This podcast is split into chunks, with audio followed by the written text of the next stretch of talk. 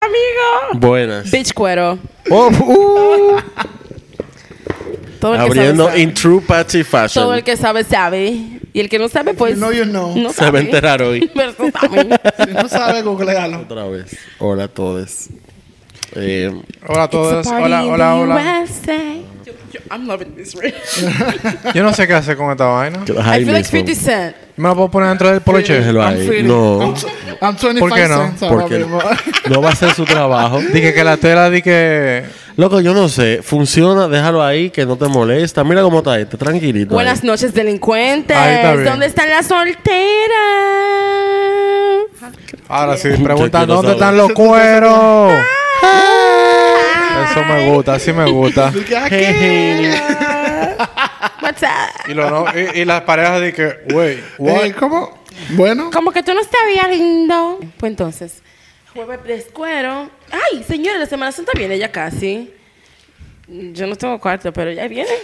Ya vi, qué bueno. Ahí llega. Vas a ir a la Pascua Juvenil. Ya llega. Ujú, Estamos de fiesta con Jesús. Jesús. A todos. queremos. A, a todo niño, a todo adolescente que no tenía cuarto para irse de fin de semana para un resort o una vaina. De que vete para la Pascua Juvenil, mi hijo, que ahí tú vas. ¿Qué es eso? Esa no es la muela. Yo no, está bien, yo, me quedo ¿cuánto aquí, me quedo aquí viendo la película de Jesús en la Así casa. mismo. ya lo sabes. Los diez mandamientos. Fuerte. Ah, Ay, mira. No, no, no, no. ¿Y qué es lo que vamos a hablar hoy, señores? Señora, vamos a hablar un ching de, de derecho, de leyes. Ay, no. Y lo que le gusta a Joel. Unos temas relacionados a la música. Yo espero que yo realmente me dé el, eh, me- Claro. Yo no vivo allá. Me, dé. I don't know these people. Él sabe su vaina. él. Él no sabe más que el ¿Qué diablo. tiene que ver Él eso? sabe Yo pila. no sé de nada. Él sabe bien, pues yo le pregunté una palabra ahorita y él me la, tra- me la tradujo. That's called being bilingual. Bueno, todo comienza Mm. cuando la música se ma- comienza a materializar. Ah, Antes de, de los 50, vamos a decir, los artistas vivían mucho, dependían mucho de su presencia para ganar dinero con su talento. No, ellos tenían que tocar en vivo, le pagaban por eso y más o menos eso se trataba. Por eso los músicos, eh, el hecho de irse de gira es algo que viene de muy, muy atrás, porque un músico no puede pasarse tocando en el mismo pueblo todo el tiempo. Claro. No, claro. Tiene- porque la gente, el público se cansa.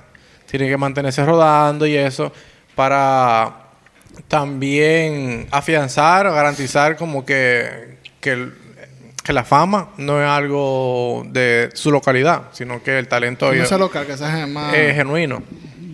Entonces, cuando la- en los 50, cuando se crean los discos de vinilo, como que cambia todo el sistema del negocio, porque ya tú el manager que tú tienes tiene que buscar la forma de generar el dinero con, con esos discos.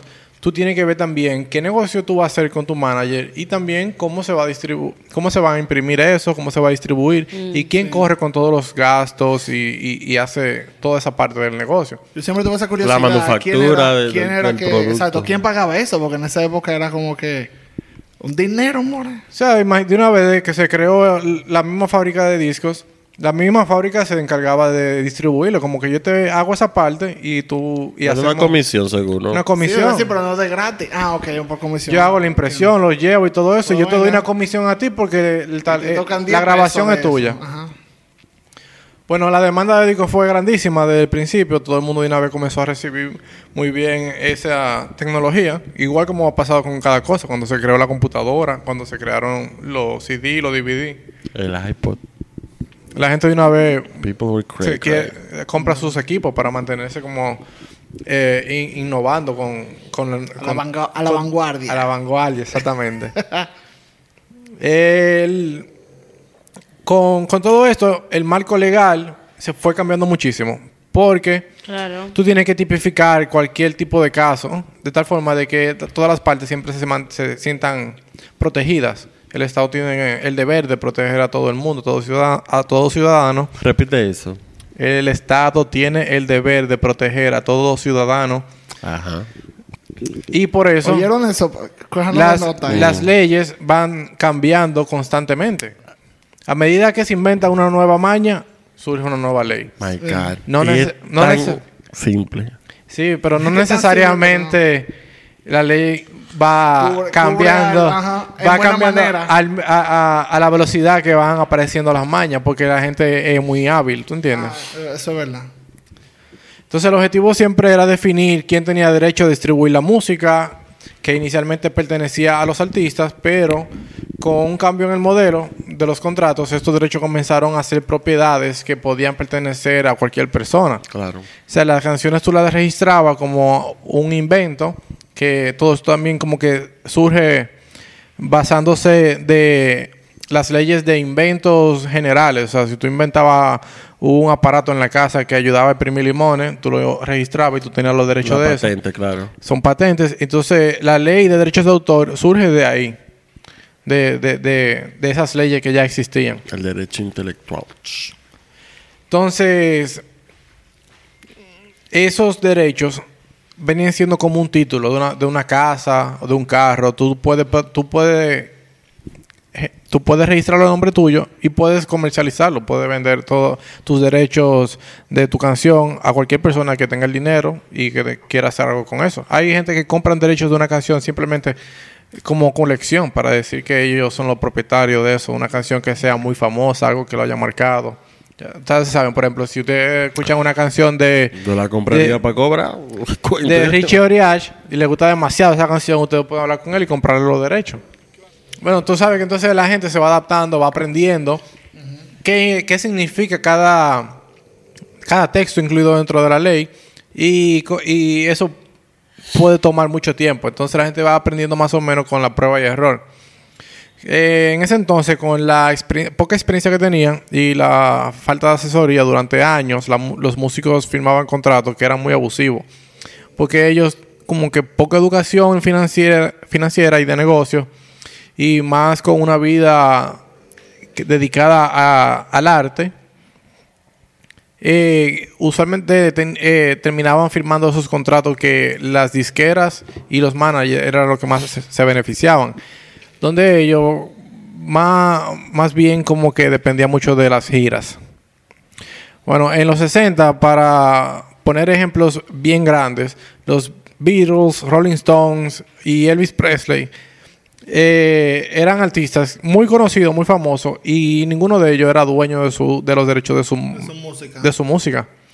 Eh, solo quedaban los reconocimientos porque esa música eh, queda registrada con su nombre y aunque vaya por ahí por el mundo esos títulos, sigue diciendo el nombre de ellos y eso era como que en parte algo importante, pero no le dejaba a ellos nada de, de dinero que, que ellos pudieran realmente como hacer una vida no lo compraba, a largo sonaba, plazo.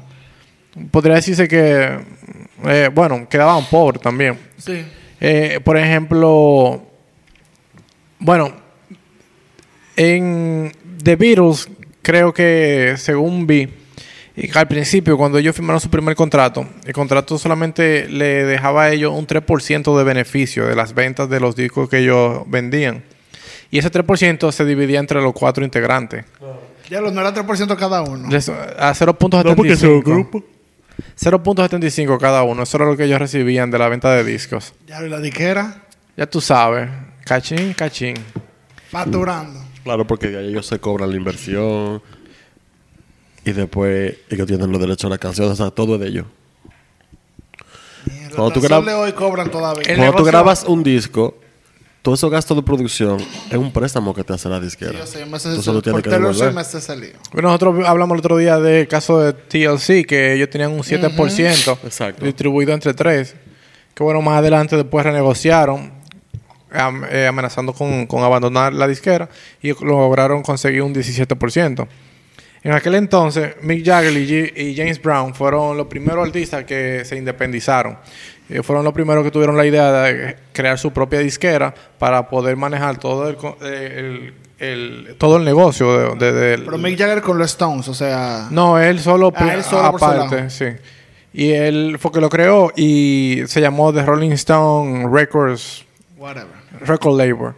Y, mi- y James Brown hizo uno que incluía también eh, organización de eventos para artistas, no solamente para él, sino que también él organizaba eventos para otros artistas que venían de gira y generaba dinero también a partir de ahí. comisión de, ahí de la venta. Sí, como lo hace Gamal, por ejemplo, ahora. Eh, las. la- en, en el caso de Mick Jagger, él acudió, o sea, tomó- decidió tomar esa decisión porque él se dio cuenta que en un momento él trató de conseguir los derechos de, sus canciones, ah, que eh, dentro del contrato que ellos tenían, todas las canciones que ellos generaban quedaban de una vez como propiedad del sello disquero. Ellos nada más recibirían beneficios de las ventas. Y él trató de comprarlos a ellos con el dinero que él había generado y ellos se rehusaron a venderlos. Entonces, en ese caso, él decidió abandonar la disquera, crear su propio sello y comenzar a hacer todo el trabajo él y que él mantuviera como que la propiedad de los derechos de autor. Eh, con el tiempo, los músicos han reconocido la importancia ya como de entender cómo funciona la ley y para así poder como proteger su material, todo el trabajo que, que ellos van haciendo. Año tras año el negocio ya va cambiando va para mejorar como esas condiciones entre los artistas y la industria de la música eh, y el sello disquero. Pero todo eso siempre como que no ha sido fácil porque la industria de la música siempre como que da la batalla. Eh, como Claro, quiere su dinero. Ahorita Problema. estábamos hablando a- antes de comenzar a grabar sobre ese tema, como que tú no puedes dejar que se marquen precedentes porque de una vez Precisamente. lo- el resto de la industria comienza a actuar. Va a De sufrir. esa manera. Sí, exacto. Se lo va a arruinar a nosotros. Hoy en día, lo- los casos más conocidos están relacionados con demandas entre artistas por uso indebido del material protegido, ya que ya, ya que hay mucha experiencia en todo esto y saben cómo se debe, cómo ellos pueden proteger su material, no solamente de la disquera, sino que otros artistas vayan a utilizar sus creaciones para su beneficio. En- esto tiene mucho que ver con el boom que hubo de- del sampling en los 80, ya que en el hip hop, en, en ese, en ese mundo del hip hop, cuando estaban haciendo, lo que más se usaba era hacer Coge un beat de una canción, Exacto. un sample, y ya tú hacerlo arriba de eso. Exactamente, yo cogían como que una graba un- una porción de una grabación, la alteraban, la pegaban, cogían otra porción de otra grabación, la alteraban también y la iban pegando una con otra, una arriba de otra y, y ahí iban creando beats que los artistas podían utilizar como para cantar arriba de ellos. También se usaba mucho en el scratching, que fue estuvo muy de moda ya en los 90. Eh, entonces, a partir de ahí todo se hizo más complejo porque como que si esto está sucediendo donde estas personas están haciendo música sin tener ni un solo instrumento, eh, tenemos que ir cambiando las leyes como para protegernos de eso porque están... De la vaina electrónica. Y se, y se han ido agre- agregando muchos detalles a la ley como para, para cuidar de qué tipo de, de, de qué forma tú puedes utilizar el trabajo de otro sin infringir la ley y sin infringir los derechos del otro. Pero eso protegiendo al, al artista que lo está usando. Sí, sí. en teoría. No, O pues, a, la quien, el Prote- dueño de los... protegiendo del- a los dueños. Claro. O sea, te vamos a dar ciertas ciertas libertades, pero sin Tú que tú que ab- eso- eh, abuses del derecho ajeno. Que para que tú veas cómo las cosas cambian mucho, porque, bueno, seguro lo hablamos ahorita, pero yo hablar un ejemplo de hace poco, de hace como dos años. ¿Qué pasó? Que, eh, bueno, Taylor Swift, gracias, Here we go. tenía un problema con, con sus masters de todas las canciones, los primeros seis álbumes que ella grabó. Ella se fue a la disquera, la disquera tenía, pero como ella fue la songwriter de todo, y tú sabes que para poder usarlo, tiene que, eh, el approval tiene que ser el dueño de los masters Y ella. y ella que lo escribe. Pues ella, como tuvo muchos problemas con la disquera, ella decía que no a todo. Ella, ahí hubo un bulto que el bulto fue que el, el dueño de la disquera, quien la firmó a ella, iba a vender a todos los artistas, iba a vender la disquera, La disquera con completa. todo el, el catálogo a otra a otra Otra disquera gente. y ella no no se llevaba bien con el dueño de la otra disquera. Exacto. Y de ahí se- fue como la base de porque ella se Sí, iba no, a por dejar. eso- pero todo eso ya, ese background lo digo, porque después Olivia Rodrigo, esta eh, la niña que salió hace dos años, que sacó su álbum, ganó me- mejor ¿Cuál es nueva la artista. canta? El Driver's License, eh, Good for You, toda esa desgracia. La pongo you esa misma. Bueno, el punto es que ella quería usar un sample de eh, Taylor Swift, pero como ella sabía que Taylor Swift, Taylor Swift tenía un problema con la disquera, ella no podía, no le autorizaron el sample que quería usar. Entonces, ella lo que hizo, para que tú veas, un meneo por atrás, que no me acuerdo el nombre, pero eso legalmente se puede hacer. Ella cogió esa canción y puso a Taylor Swift y al productor, que es Jack Antonoff, como co-creadores de la canción, como que ellos le dieron el beat a ella y ellos están, o sea, ella fue nominada a álbum del año y yo estaba nominado por ella también. Sí.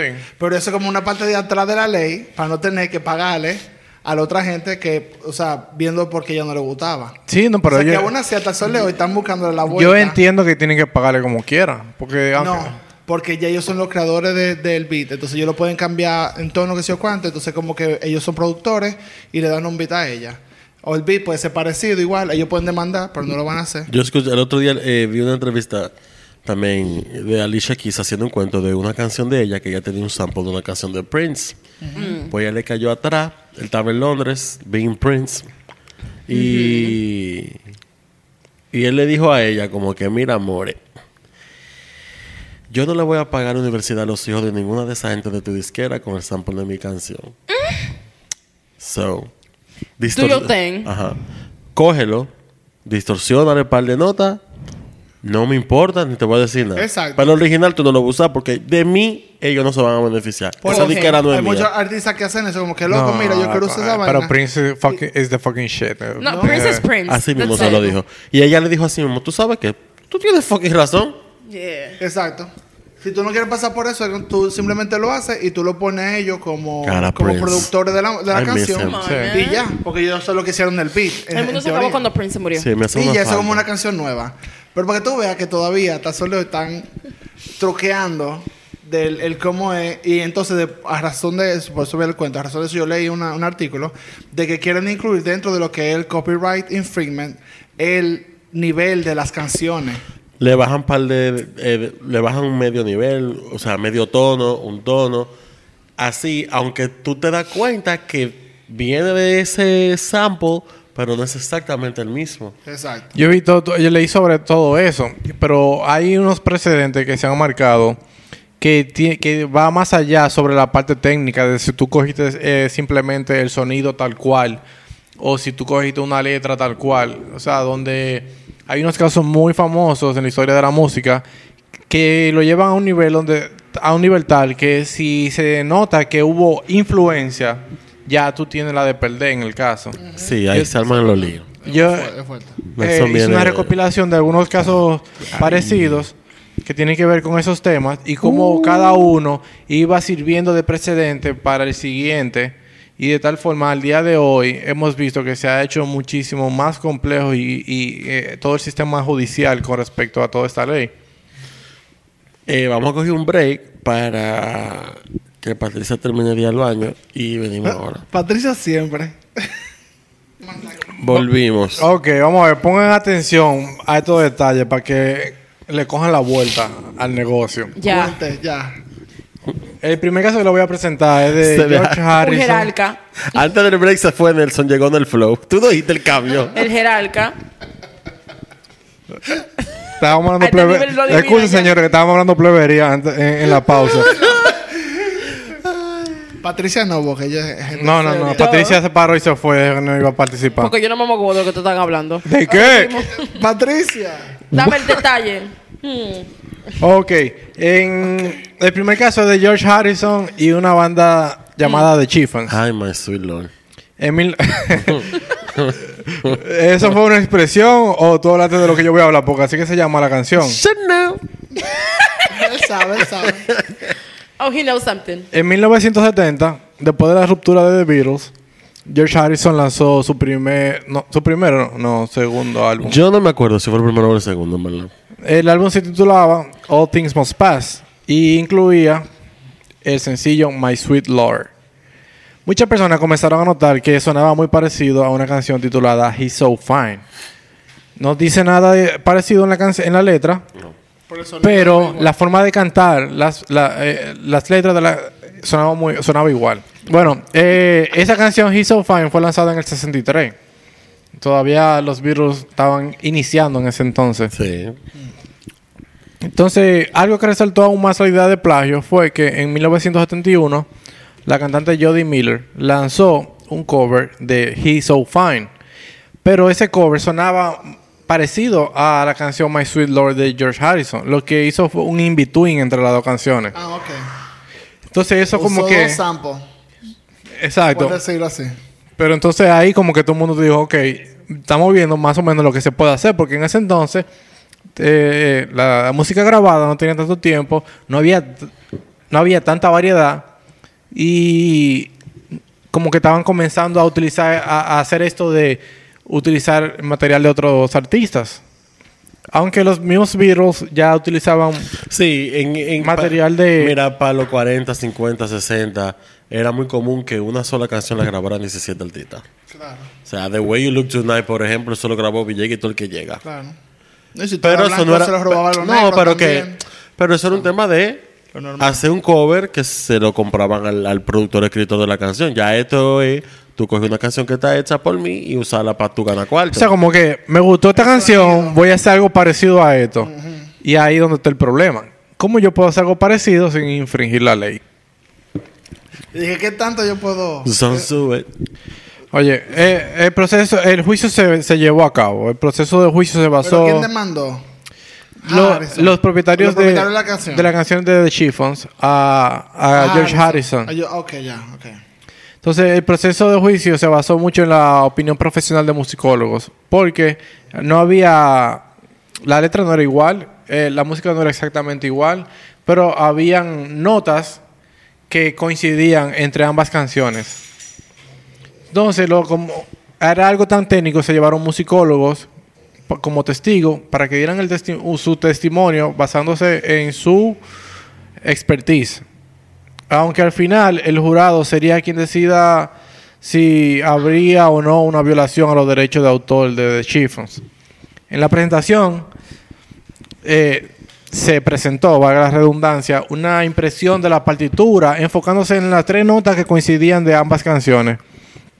Eran tres notas específicas que formaban parte de, de toda la composición.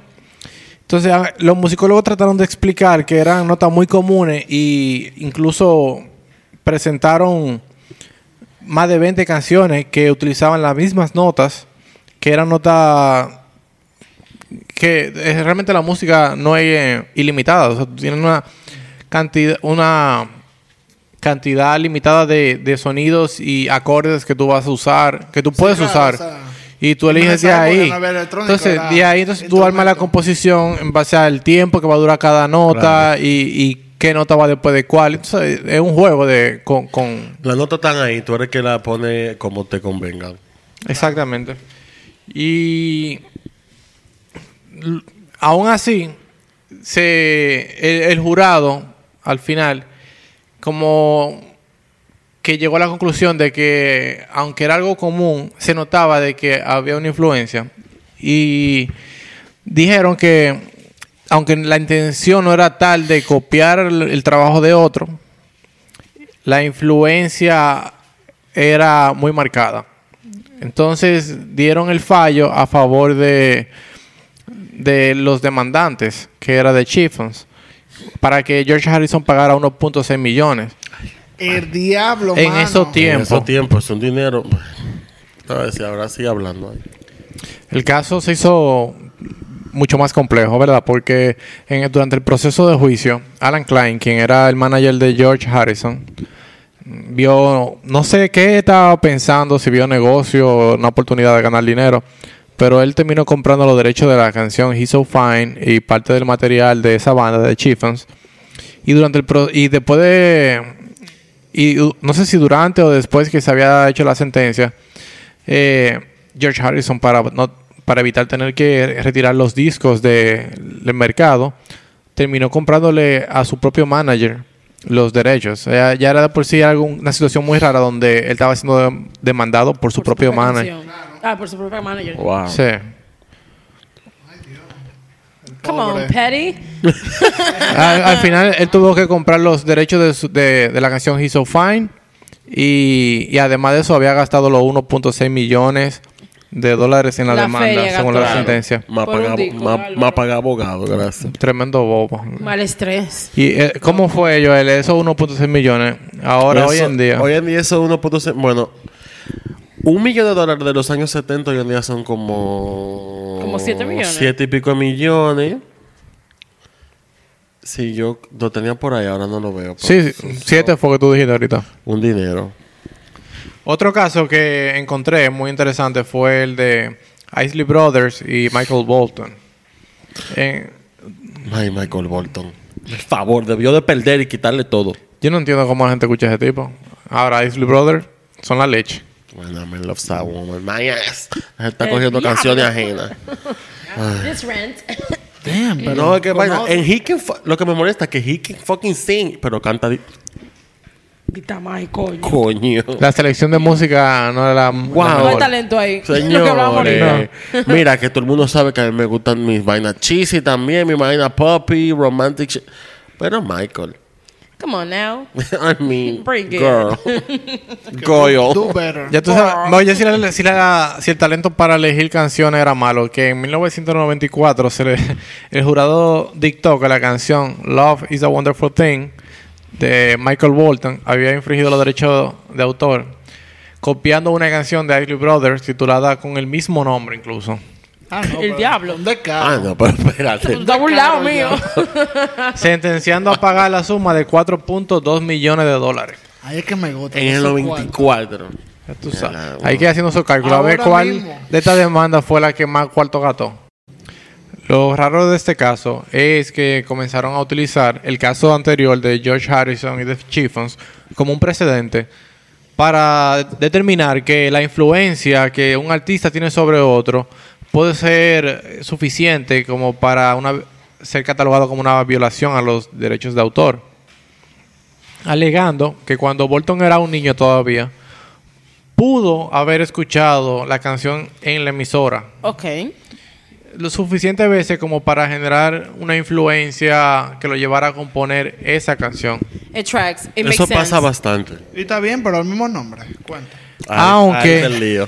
Pero ya el bobo, oye, El bobo es el mismo nombre, amigo. backstage, o sea, fuera de juicio anteriormente, Bolton había dicho deliberadamente Él había. que él era un fanático de Isley Él Brothers estaba ranking. like, y que él se sabía todas las canciones de Isley Brothers. Maldito palo. Clearly.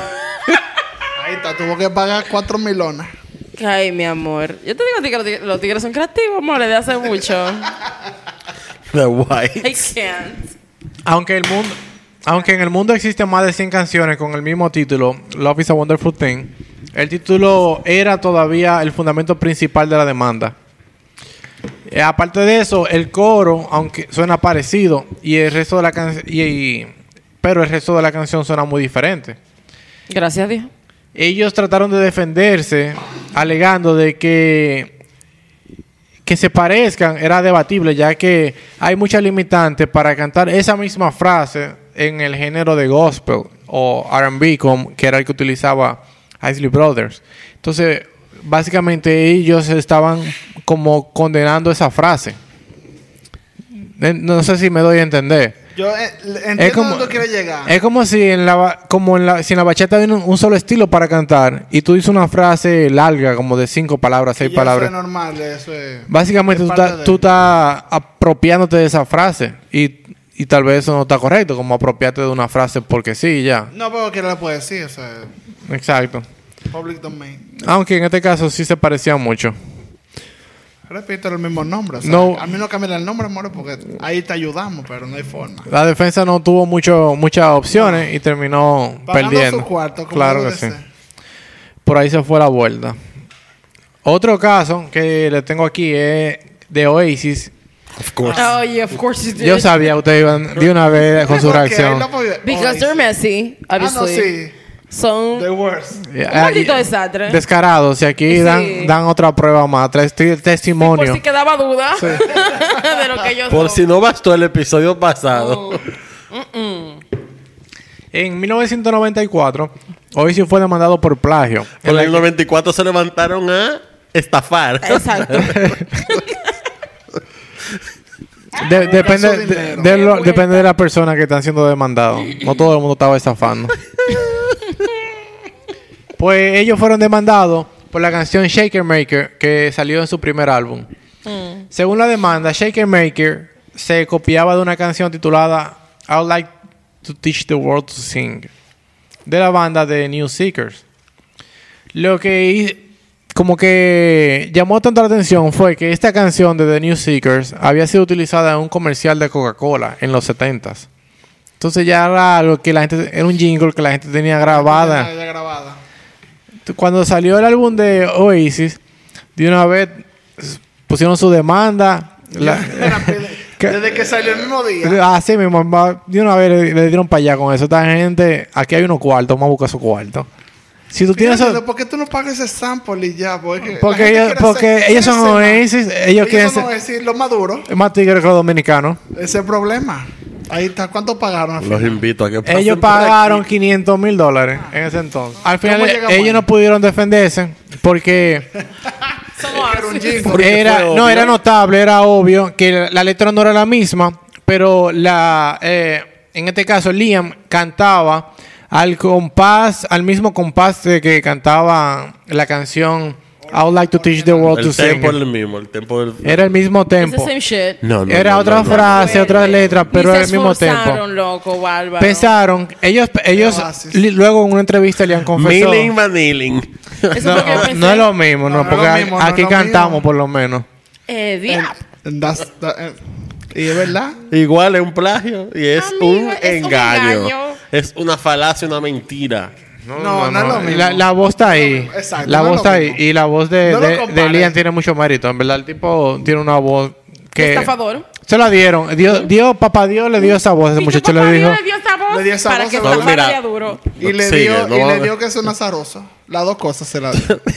Luego de- del juicio, en una entrevista, Liam como que confesó abiertamente de que Shake Maker originalmente comenzaría con la misma frase de la otra canción. Esos tigres están del diablo. Pero ellos la cambiaron por tema de derecho de autor. Aún así decidieron usar la misma melodía pensando que nadie lo notaría porque ellos agregarían instrumentos con distorsión y todo lo demás y era un estilo totalmente diferente. Pensaron que se saldrían con la suya y tú sabes, pusieron tremendo huevo ahí. Ahí está. Huevo de dinosaurio. es como que... Bobo. Ah, porque yo soy un idiota. Sea, Exacto. También es Oasis. Ellos desde el principio, tú sabes que ellos creían que era la leche. Antes que tú ves. Es lo normal. Y aún así, y así querían co- compararse con Blur. Yo no entiendo. Ay, Yo no entiendo. Dios mío. Now go to the other episode. Pausa este. Vaya hoy y vuelvo para atrás. oh, the mess of it all. Ok, el otro caso que les tengo aquí es el de Ed Sheeran versus El Mundo, aparentemente. Ay, sí, eso fue un... Este, este tipo es un caso, este tipo es un desastre, yo no entiendo. Loco. Se puede decir que no hay canción totalmente original, yo entiendo toda esa parte. Todo el mundo es una influencia de todo el mundo. Pero alguien se lo inventó primero para que tenga influencia Para que te ahí. influya, claro. Claro, todo cantante va influenciando durante su vida para que otros artistas vayan tomando a partir de ahí y sigan como la carrera, ¿tú entiendes? A veces la idea de tomar influencia de otros de otros para componer tu propio material puede pasarse de las rayas. Sí, se te puede salir de la mano. Sí. Ed Sheeran es uno de los artistas que está más acusado de plagio en la historia de la música, tal Sí, vez segundo después de Led Zeppelin. El diablo. Es verdad. A la fecha, a, a la fecha, Ed Sheeran ha sido demandado por seis canciones que él alegaba que eran de su autoría. Y eh, se lo han llevado a tribunales porque también el tipo como que no, no confiesa o no La reconoce. gente de- yo creo que la, la, la mujer de que- él nunca TLC. dice. Yo creo que las mujeres de TLC lo tuvieron demandando a él por The Shape of You. Sí, hay un Porque tema ahí. él tiene una. eh, la- I don't- the sample es. I don't even know. Scrubs. Es que él no usa sample. Scrubs. Scrubs, ¿verdad? Pero es que no usa sample. Dice que la... Él la pone así mismo un homenaje. Un homenaje. Óyeme, la canción Photograph fue demandada Yo no sé cuál es esa canción. por plagio, una de las primeras, por plagio de Amazing Thinking Out Loud. Mm. No, por Amazing. Thinking Out Loud fue demandada por un, pra- por un plagio de Let's, Get It On. get it on. Utilizaban, ahí utilizaban como el, la mi- el mismo tempo cantando. No es- más nada, nada más el mismo tempo cantando. La Bueno, música. that's a reach. Ella, eh, sí, claro que sí. Basado, That's basado, rich. basado. Eso es un lío. Imagínate que una gente cante de un estilo con su voz y tú Pero if we belong to the same, okay, aquí voy con esta pregunta. Si nosotros pertenecemos al same genre y canta, si estamos en el mismo género y tenemos que seguir una línea, ¿me estoy siempre copiando de otra persona? puede ¿Tú ser. usas el mismo beat? Ah, pues el diablo sea el titán. No, eh, el tema es como que donde tú pones las pausas.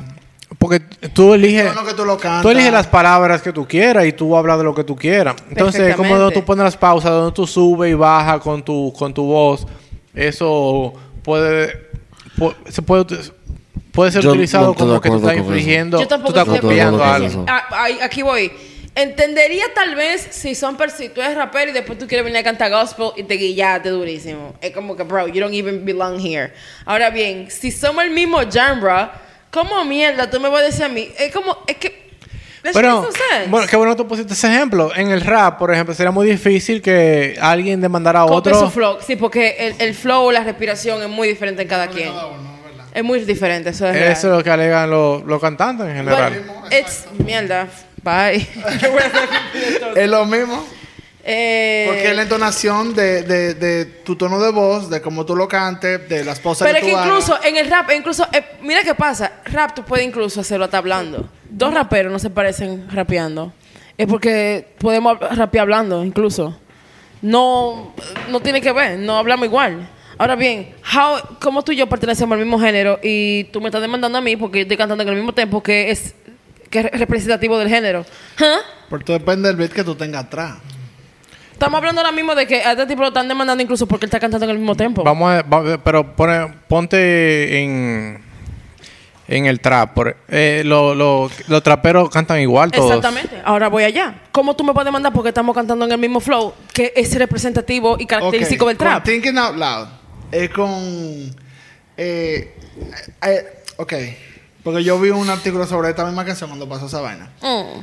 Es con Let's Get It On de Marvin Gaye, ¿verdad? Sí. Entonces, Let's Get It On, tú sabes.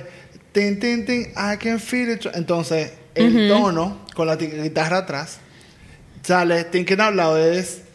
Bebía. O sea, es el mismo tono con la guitarra atrás. Y por eso. Ah, porque aquí convergen los dos. Aquí convergen Sí, el mismo tono en de ese- la- No sé los otros, las otras demandas de él. That's bullshit, lo siento, es un disparate. Es que eso Pero para mí te digo- es una tontería. Yo no estoy diciendo que Copyright es usar exactamente la misma música y es es usar exactamente la misma letra. No que yo hice la misma. Fucking Richie, de- el, fi- el mismo run que tú hiciste en un momento de tu maldita Exactamente. Pero canción. con la misma nota en la guitarra atrás. Ah, bueno. Te digo. Bueno. ese- Si eso, pero, eso es lo que no tienen que. defendiendo, I don't give a fuck, pero es... No, no, no, es a mí tampoco I don't give a viéndolo- fuck, viéndolo, pero- viéndolo cómo puede ser que se interprete. No, me importa menos porque a mí no me toca ni plagio. uno. En el caso de- Sheeran se ve algo ya como muy de... es muy de- evidente. Es muy... No sé si... No, no, voy- no quiero decir evidente, pero... Es algo como que daña mucho su imagen porque estamos hablando de que él tiene seis canciones que Cada están vez que siendo saca un disco demandadas. tiene una demanda atrás. Básicamente ahora mismo hay un juego de que el que encuentre la próxima canción que él esté plagiando se lleva un premio. ¿Cuál es el premio? Que mañana la encuentro.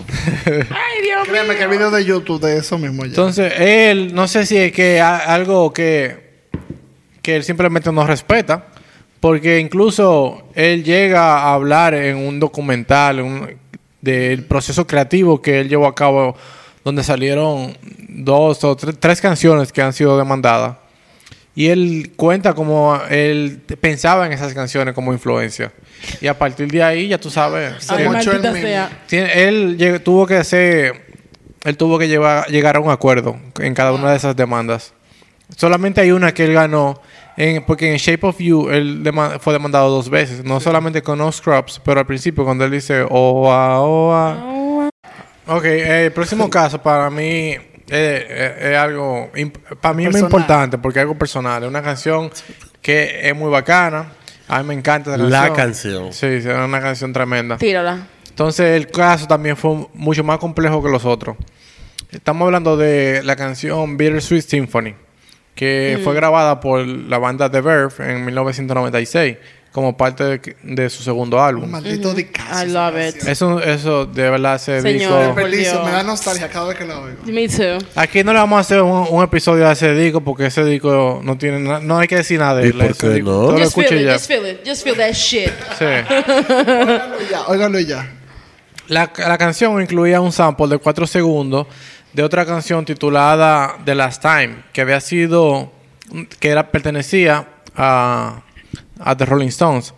Lo que hace complejo ese caso es que lo que ellos utilizan es un sample de un cover de la canción de The Rolling Stones. El cover lo hizo el primer manager de Rolling Stones. En aquel entonces, cuando, antes de Rolling Stone cambiar de manager, este manager, eh, Andrew Oldham, eh, armó una banda de grabación.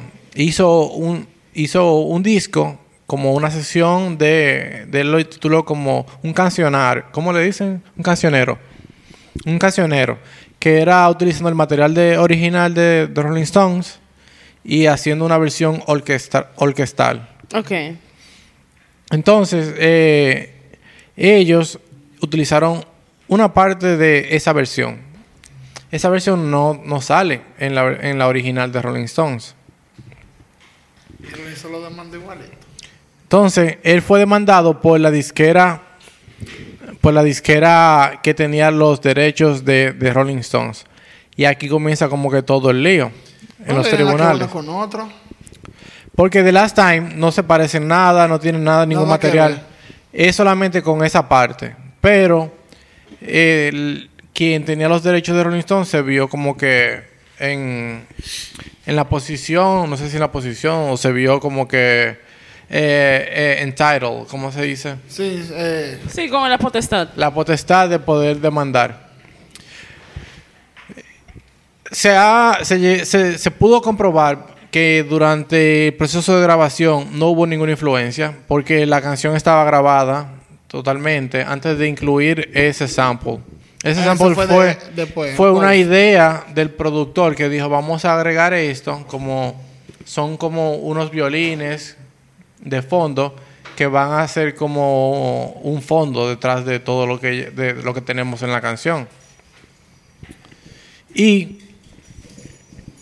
a- eh, aparte de eso, se, se definió de que en la grabación de orquestal de la canción de The Rolling Stones, quien, eh, pro- quien compuso esa parte que ellos utilizaron era un violinista que, o bueno, era el maestro de música de la grabación y él realmente no fue ni siquiera acreditado por su composición. ah. No ganaba nada de eso. Eso no le pertenecía a Rolling Stone. Eso fue algo que él compuso y no le dieron derechos de esa parte. O sea, que había bobo por todos lados ahí. También en la, durante la grabación, durante la producción de The Verve, ellos realmente no copiaron, cogieron la grabación y la reutilizaron. Ellos buscaron unos músicos de cuerdas y le pidieron que utilizaran eso y que le expandieran un poco. Ellos agrandaron, le agregaron más, le agregaron más acordes Claro. para hacerlo como ellos como utilizaron los cuatro segundos y le dieron continuidad a eso. Le agregaron cuatro segundos más. Un loop, no fue. No, no fue un loop. Eh, eh, bueno, no- se puede ver como un loop porque se va repitiendo, pero ellos lo que hicieron fue que expandieron esos cuatro segundos, cambiando incluso hasta el mood de lo que ese, lo- esos cuatro segundos iban a transmitir. Estas personas tam- tampoco eran acreditadas, o, o por lo menos ya se dejaba claro de que primero no era una idea original de que de, de utilizar ese sample. Eh, la canción estaba hecha. Cogimos el sample, lo agregamos a la canción, pero no la cogimos de que tal cual. Mandamos una banda a utilizar eso como influencia para generar algo que pudiéramos agregar a nuestra canción.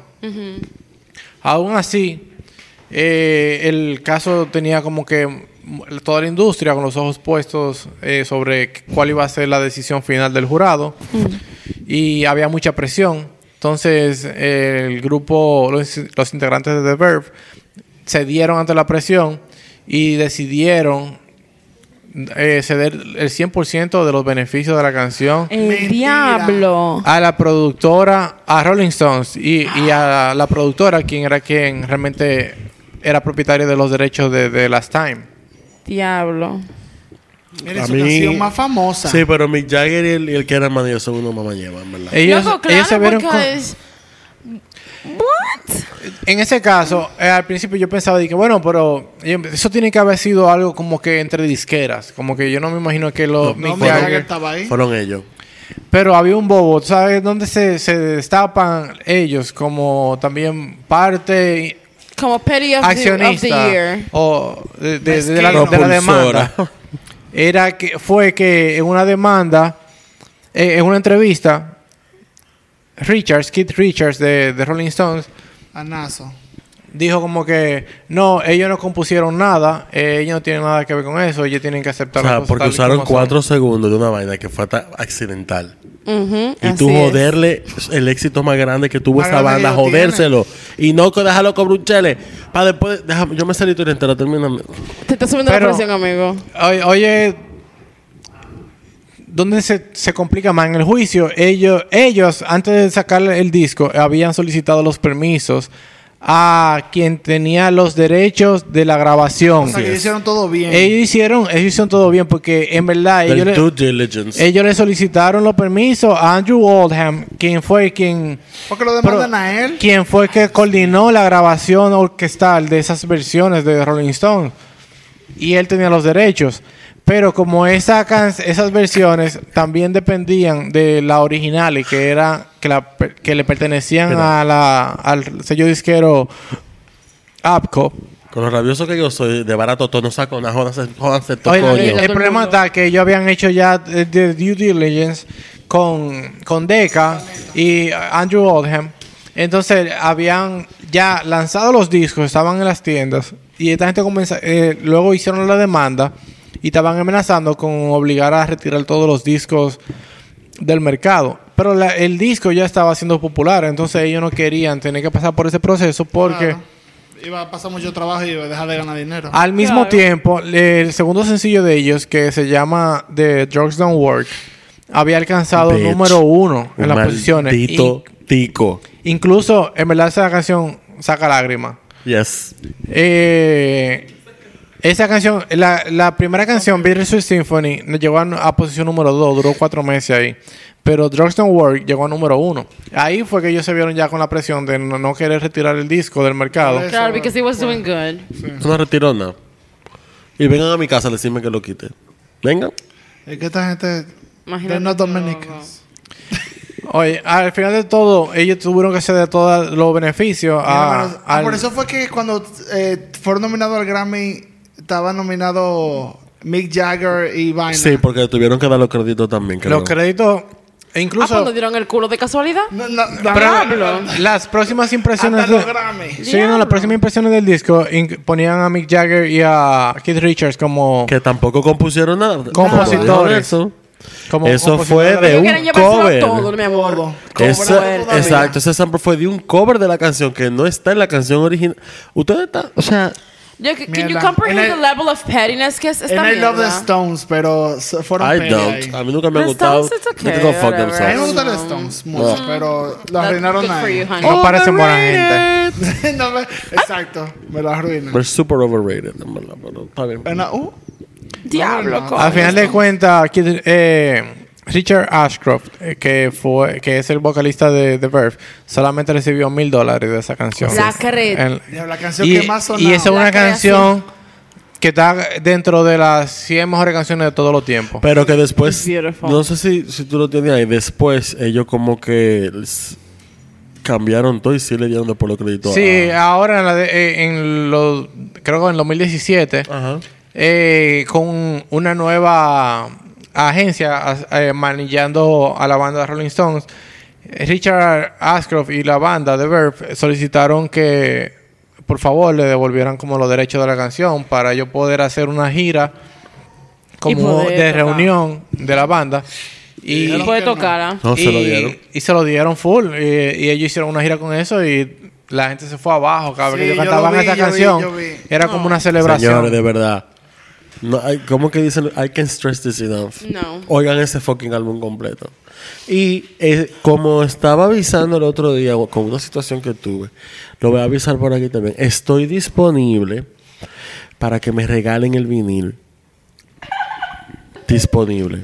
Ok. Ok. I'm Te open cabe, te cabe en el estante. Sí, sí, sí, estoy disponible. El último caso que le, le presento es el de Blur Lines versus Marvin Gaye. Les presento. yeah. love Que es la persona más influyente aparentemente en la música, ya que la familia gay, la familia gay demanda a todo el mundo por lo que sea.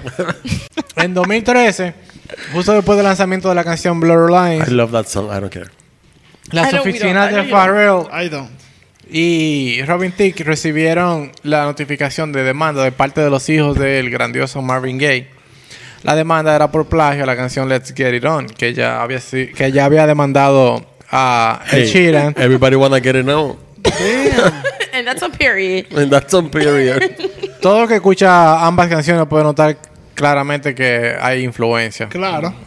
Eh, Fa- Pharrell y Robin Thicke prefirieron llevarlo a juicio en vez de llegar a un acuerdo, pensando que ellos podían ganar en basándose Ese en... Pharrell es más creído, típico de Aries. Sí, loco. No puedo con Ese tipo no me cae bien. He's very Pharrell No me talented. cae bien. Él es súper. Pero he's súper very talented. I'm sorry. He is very talented. Pero que yo No te te lo lo- diga, no que te lo crea. Es lo que quiero The decir. Neptunes, NERD, bitch. No, no, no, no, no. NERD, come on, that's pristine music. Pero ajá, perdieron. Ellos, ellos perdieron. ellos pensaron que se le iban a comer. Incluso desde que ellos lanzaron la canción, ellos inmediatamente pusieron una demanda, como, no sé cómo. Una contrademanda. una contrademanda, no, pero yo no Porque sé no cómo funciona eso. yo. Ustedes no somos perras que yo. Así mismo Como que con una contrademanda para definir, ellos mismos definir en un juicio de que ellos están utilizando legalmente cualquier tipo de influencia, baby. no iban a poder ser demandados por la familia gay. Y lo demandaron a los dos. Y lo demandaron Y como, lo demandaron veces. como quiera y perdieron. Porque ¿Cuánto tienen pagaron? Dímelo, dímelo. Porque I'm telling fueron a darlo todo. Mira, yo te digo a ti que 5.3, 5.4 millones Qué de bueno, dólares. rico todo. buenazo. Mira, Oye, oye el bobo, en las declaraciones, cuando ellos lo fueron citados a dar la- las declaraciones El- iniciales antes de que comenzara el juicio, eh, a Farrell le preguntaban, le preguntaban, ¿tú sabes escribir canción? ¿Tú sabes escribir música, partitura? what? Y Farrell dijo que no. Y, dijo, y le luego le preguntaron, ¿tú sabes leer música? Leo Y- pentagrama, pero no lo escribo. Exacto. Literally. y él dice que sí. Entonces le pusieron en, le pusieron una pregunta, le pusieron un documento al frente, un papel impreso con unas notas musicales y le pidieron que las leyera. O sea, hay, hay dos notas. Seca, Ay, seca. pero eso Prueba como A y un- prueba B. Un poquito humillante. Usted ¿no? puede leerla. Because no, porque él dijo No, que sabe leerla. mi amor. Esto- es Oye, por Pero mi a que no se lo pidieron a Robin Thicke because he's white. No, no, no. Oye, Porque él estaba porque preso haciendo un tiempo por porque violador. Robin, porque Robin Thicke no era el productor, el productor No, era él. Era Robin Thicke estaba muy ocupado pegándole con a su En- esposa. Yeah. Entonces lo was. que estaban demandando era en base a la música, A la no a la letra. Era Farrell que tenía que estar Y ahí. él, al principio de las declaraciones, dice que él Que compuso esa canción de, De su mente. De su mente, que eso le salió a él. De su talento. Tú sabes que Farrell quedó seco cuando le dijeron, léeme sí. esa vaina ahí. Y el tipo dice que ya tú sabes. Duró 30 segundos para decir, no me siento cómodo con esta entrevista. Ay, pájaro. Ay, Such a hombre. Nunca está mal. Déjenlo tranquilo. I, did mal. already. I did already. But Pues, he lost it. He lost Luego it. Hicieron las, eh, citaron a Robin Thicke para que haga sus declaraciones. Y aquí fue donde pusieron otro huevo más, tal vez uno más grande, ya que le mostraron a Robin Thicke en las declaraciones un video como parte del material que sería utilizado como pruebas, ¿Por qué? donde lo entrevistan a él y él se va de boca hablando de que Let's Get It On es su canción Anda favorita. pa'l carajo. Always the fucking white. Jesus. Estos tigres no saben callarse la boca. Incluso él, en, la en esa entrevista él dice que él quería hacer algo que tuviera como el mismo feeling, porque él quería como que generar ese sentimiento en el público. Espérate, lo moco. Bueno, después, no, no. después de que le enseñaron el video, le preguntaron que, que, que, que, que si ellos habían que si eso era verdad lo que él había dicho. Y él dice de que, que él no sabe, que él estaba, que él estaba drogado y borracho en toda la entrevista que él dio ese año. Making a deposition That's pretty. en... Pidió una pausa, Yeah. se cogieron un receso y luego cuando volvió le preguntaron lo mismo otra vez y dice, él dice que, que, eh, que eso era mentira, que él decía cualquier cosa para vender más discos. Lo cual lo dejaba mal Por eso parado. fue que la mujer lo dejó. Ah, No, fue por lo- la, la pegada de cuerno que le Y dio. por loco. Señores, enfóquense. Hablamos de Y eso. por después. loco. Por eh, eh, luego, él, eso con ese testimonio lo dejaba mal parado ya para entrar a juicio, porque entonces él lo iban, a, iban a utilizar eso de material para decir que él era una persona que no Un se- hablador. un hablador, no se podía confiar, utilizaba, mentía a su conveniencia y Y el básicamente otro ni lee música. su testimonio No, tú sabes. Dios mío, No. Ese tenía barco velero cargado de sueños cruzó la bahía. I can't. No sé qué recursos ellos utilizaron que para cuando entraron a juicio lograron de que no se puedan comparar las dos canciones, ya que la demanda que ponía la familia de gay era basándose en la composición escrita, la partitura, porque Ajá. eso era lo que ellos realmente le- lo que le pertenecía a ellos. Claro. Y las grabaciones le pertenecían ya a otra persona que no estaba demandando. Todo el mundo perdió aquí. The whites and the blacks. Ay, Todo el mundo perdió aquí. Entonces, eh, se utili- llegó a utilizar una grabación, pero era una versión preparada solamente para el juicio, donde se contrató como que artistas para que toquen los instrumentos, toquen la, la música que estaba eh, oficialmente como en las partituras. Que era una versión muy limitada de lo que se lanzó, se lanzó originalmente. Pero por ya pregunta, Gaye. ¿quién ganó? ¿La familia o la farela? La familia ganó, obviamente. Obvio. No, pero esto es lo último. Es que las canciones son igualitas. La Ah. misma influencia, el, el mismo beat. Again, o sea... Pero que influencia ¿dónde una influ- cosa. Ah, que exactamente, o sea, ¿dónde, dónde comienza No fue como acaba que la canción influencia? empezó. Pum. Tú no- Hey, hey, I hey. love this blurred line. Igualito, señor, que no es eso, pero págale el sample y ya. Sí, no quiere ser maduro. yo entiendo, claro. We get that. Y Eh, ya- eso yo te entiendo único. perfectamente. Pero cuando él dice la palabra influencia, me hago la pregunta. ¿Dónde inicia y dónde termina la influencia? No, óyeme. Si tú escuchas. Es No, que si tú escuchas. no, Vamos la- esperando aquí cinco horas. los versos en, bi- en between de, los de los coros, es el mismo beat. The space between. Óyeme, el truco es, tú llamas a la familia y decirle, oye, yo quiero hacer una canción, un homenaje Lo a que fulano. dije- lo que Le dije voy a meter saco de mano a esa Claro. canción y la, la voy a desbaratar. Y ya... O lo que que- o lo que dije- Pero. Farel. O lo y- que hizo Alicia Keys con Prince. Cállate atrás y hablar con él. no, Exactamente. La estrategia de Farel era de que poner una contrademanda para que no lo puedan Es que demandar. él cree que es más perra que todo el mundo. Y él lo que tiene que hacer su diligencia es ese maldito Le dijeron, le dijeron, tú sabes leer. Tú sabes leer, léeme Nunca eso ahí. Y se Yo no comió sé leer. moco. Ahora Yo te voy a decir una vaina. No veo. Entonces ahí básicamente comprobaron que la técnica de fareo no es componer de su, de, de su cre- propia cre- creatividad, sino utilizar material Guillaste ajeno durísimo, ya. Y, y modificar. Ya Bitch. Ese amarrado. año, Pharrell got blurred lines and he got happy. Ese fue el año de ese tigre. And he got up all night to get lucky. Ese tigre quiso en el 2013, loco. Yeah, that's right. He did. Él ganó, él ganó Oscar por Happy. Estuvo nominado, y- Nominado. Y, él abrió la ceremonia. O, no, no la abrió, pero estuvo nominado. Nominado. Y cantó y bailó con Meryl Streep. Mm, entiendo. Eh, Nelson, ¿cuántas informaciones interesantes? Wow, sí, qué bueno que Yeah, estén- bro, you guys are so fucking fake. Están emocionados. Yo no, aquí wasn't debatiendo. fake. Ah, ok. Oh. Todo, todo este, sintió, todos estos sintió. casos han servido de precedente para ir modificando la forma en que se produce música y cómo se, se, se puede proteger los derechos de autor. Claro. La industria de la música se ha ido adaptando, eh, la ley también al mismo tiempo. Eh, la forma en que géneros como el hip hop producen música que es utilizando grabaciones de otros artistas y alterándolas como para generar beats, eh, ha llevado a que se formalice mucho el proceso, ya que cuando ellos, cada vez que ellos toman un beat de otro artista, es, de una vez se comienza se comienza la solicitud de permisos Ha de esos propietarios y todo eso se ha formalizado muchísimo. Ya nosotros, nosotros no vemos tanta demanda o más demandas porque ellos saben de que tienen que cuidarse y saben cómo tienen que... Tú te pones a ver, perdón, que termino. No, y saben cómo tienen que... Y, saben cuáles son los requisitos que, que tienen que solicitar antes te de digo. lanzar algo. Get al fucking lawyer. Ahora mismo hay un carajito de 16 años queriendo ser músico de que por el arte. Sin saber que la música Girl. es un maldito negociazo, Negociazo. loco. Art, Y que yo quiero my ser ass. cantante, yo quiero ser, ya tú sabes, guitarrista. Tú no, mira, Soy Cantar, artista. y, y Hace- de menos. hace unos meses yo yo yo hice un, un asunto, un taller, un curso, una vaina de, de marca personal. Eh, y una de las primeras cosas que nos dijeron a mí y al, y al grupito que estaba ahí fue que dejen el romanticismo.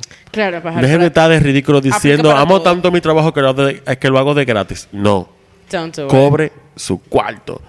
Es muy lindo el arte, es muy lindo. El artistaje bello. Es muy lindo. Esa frase de por el amor al arte. Claro, es muy lindo hacer lo que te gusta, pero suelta esa maldita mierda. Tú tampoco puedes estar de pendejo trabajando de gratis. Si no te va a dejar lo que tú entiendes que tú vales, Mm. let it the fuck go, Elsa. Pero. Y eso fue todo. Gracias por oír día. nuestro episodio. Feliz Bye. día. Nos vemos.